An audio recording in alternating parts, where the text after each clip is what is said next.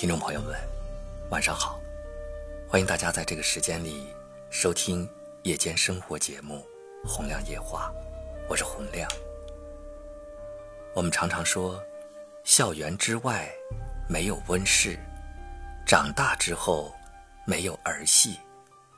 外面的世界不会轻易原谅那些无法无天、没有管教的孩子。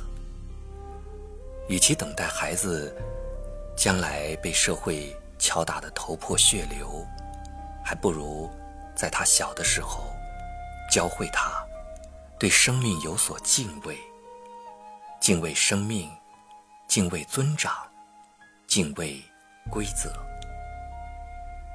之前有一则老师和学生互扇耳光的视频，惊爆了网络。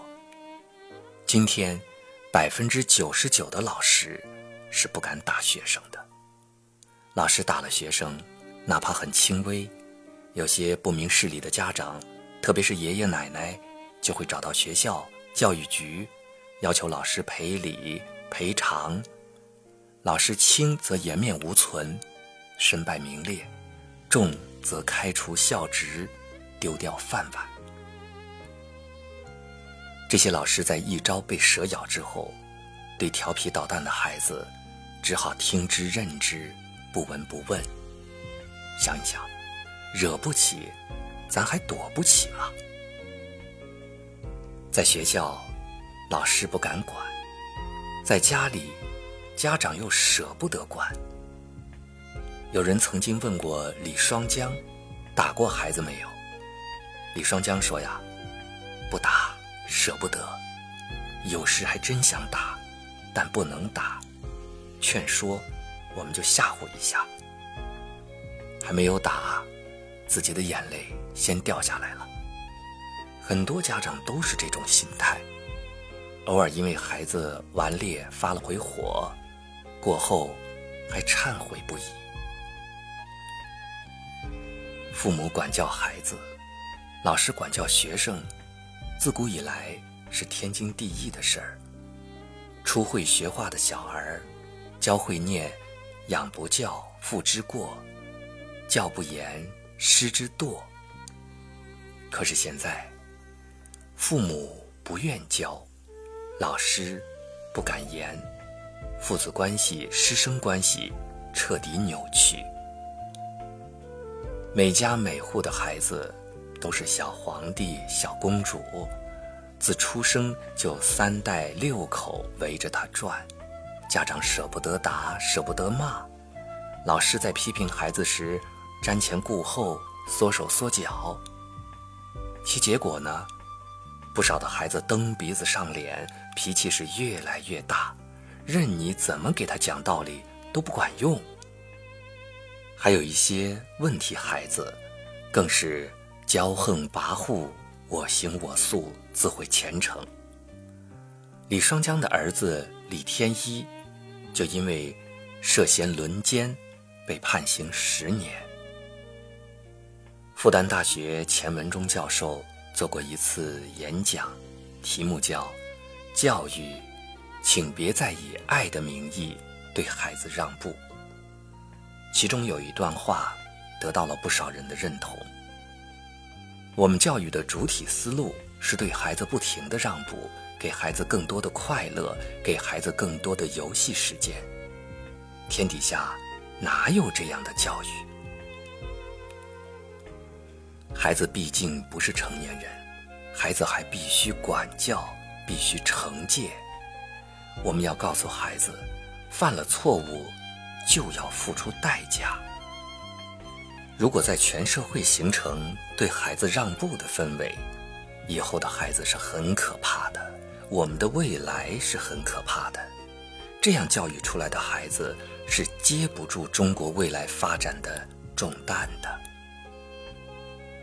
去年《欢乐颂》热播，剧中懂事暖心的小安迪圈粉无数。小安迪就是刘涛的女儿王子嫣出演的。七岁的小姑娘已经很会照顾弟弟，刘涛曾骄傲地说：“一双儿女，都挺懂事。”有一次上金星脱口秀，金星问刘涛的教育秘诀，刘涛说：“女孩子从小要懂规矩，不能过于随意随性，对孩子不能一味迁就，孩子必须要有一个能管得住他的人。”说的真好，孩子必须要有一个能管得住他的人。然而现在很多的孩子，天王老子都管不住，更别说爸爸妈妈、爷爷奶奶了。过去呢，遇到孩子不听话，家长会寄希望于学校，他们说，等到了学校就好了，自然会有老师管着他，把孩子交给老师手里，还不忘再三叮嘱。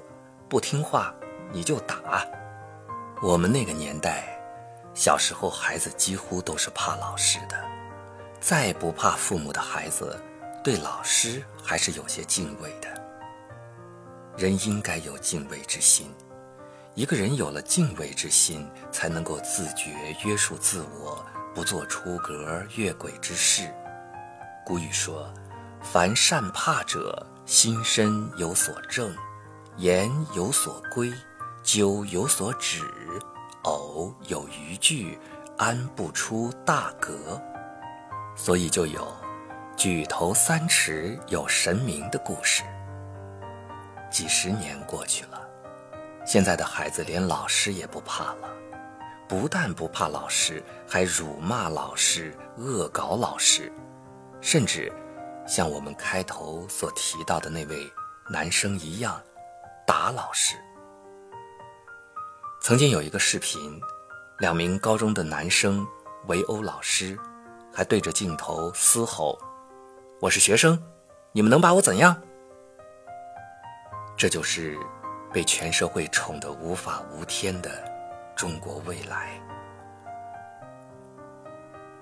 只是我们大家要明白一个道理：校园之外没有温室。长大之后没有儿戏，外面的世界不会轻易原谅那些无法无天的孩子。记得这样一则新闻吗？一个熊孩子拿水往亲戚的钢琴键上倒，孩子爹妈以“哎呀，小孩子不懂事”推脱，还反说“好心帮忙洗琴”，亲戚不好发火。于是笑眯眯地夸熊孩子干得好。后来熊孩子就再接再厉，在商场用可乐洗了一架六十多万的进口钢琴，被索赔十九点八万的折旧费。深圳有一个学生，喜欢钻研奥数，却走路慢慢吞吞，总爱迟到。同学们呢，就给他起了个雅号，叫奥特曼。后来他被父母送到英国去念高中。有一次回国，他给我们讲了一个经历：他假期去一家华人开的中餐店打工，结果呢，第一天上班就迟到了五分钟，被解雇了。他没有想到，第一次因为迟到所受到的严厉惩罚，竟是丢了饭碗。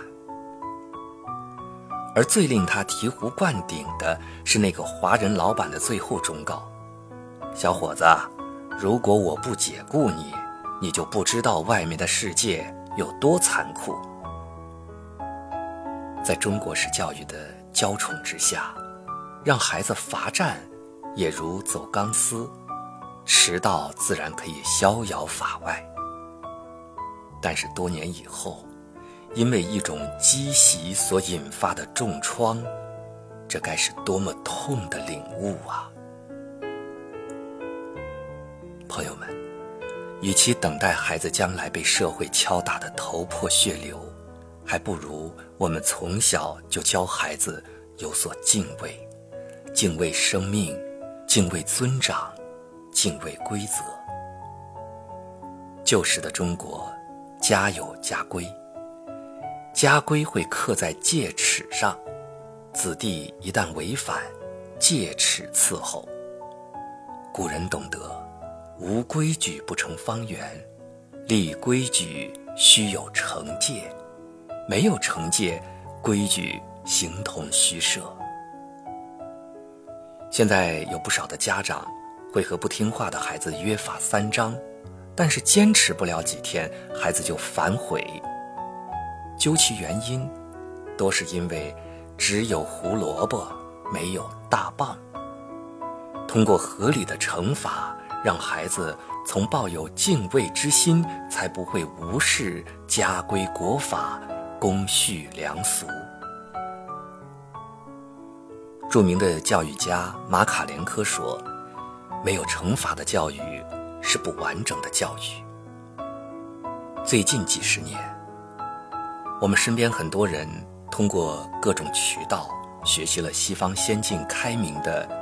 民主教育理念，注意到了对孩子们身心的保护，将中国传统的私塾教育的戒尺轻易的扔掉，却没有学到西方对问题孩子的惩治手段和法律法规，导致教育用一条腿走路，自然容易变得畸形。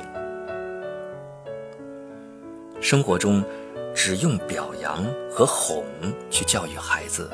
期望着单纯用感化去教育问题学生，只是鸡汤大师们的一厢情愿。教育必须有相应的惩戒制度，这也是世界各国的普遍做法。我们当然不提倡恢复体罚制度，但是如果只维护孩子的权利，而不强调他们的责任，如果孩子可以随意挑战秩序而没有任何惩戒，家长和老师只能说服，只能做所谓的思想工作，那这种教育制度是不是有效的呢？没有惩罚的教育是一种虚弱的教育，脆弱的教育是一种隔靴搔痒的教育，不负责任的教育。我们常常在节目中说，“逆子如杀子”，就是溺爱孩子，就好比杀害孩子。孩子是不能够在蜜罐和赞美声中长大的。适当的批评有百利而无一害。孩子就如同一棵树苗，如果不及时的修枝剪杈，就极易长成歪脖子树。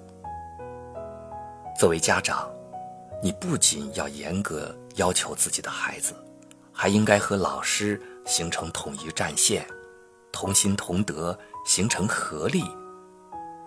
绝大部分老师是为了孩子好，批评是爱之深，责之切。只要批评得当，家长啊就应该支持老师。很多人在长大以后对老师充满着感激，就是因为老师能够及时的给出批评，让自己悬崖勒马，避免了更严重的后果。更有意思的是呀，很多老师感慨，毕业后真正感恩老师者，往往是那些受批评多的孩子。严父出孝子，慈母多败儿。别把孩子当成摸不得、碰不得的稀有动物，越是稀有动物，生命力越弱呀。各位家长朋友，各位老师们，希望今天在节目当中和大家分享到的这段内容，能够引起大家的思考。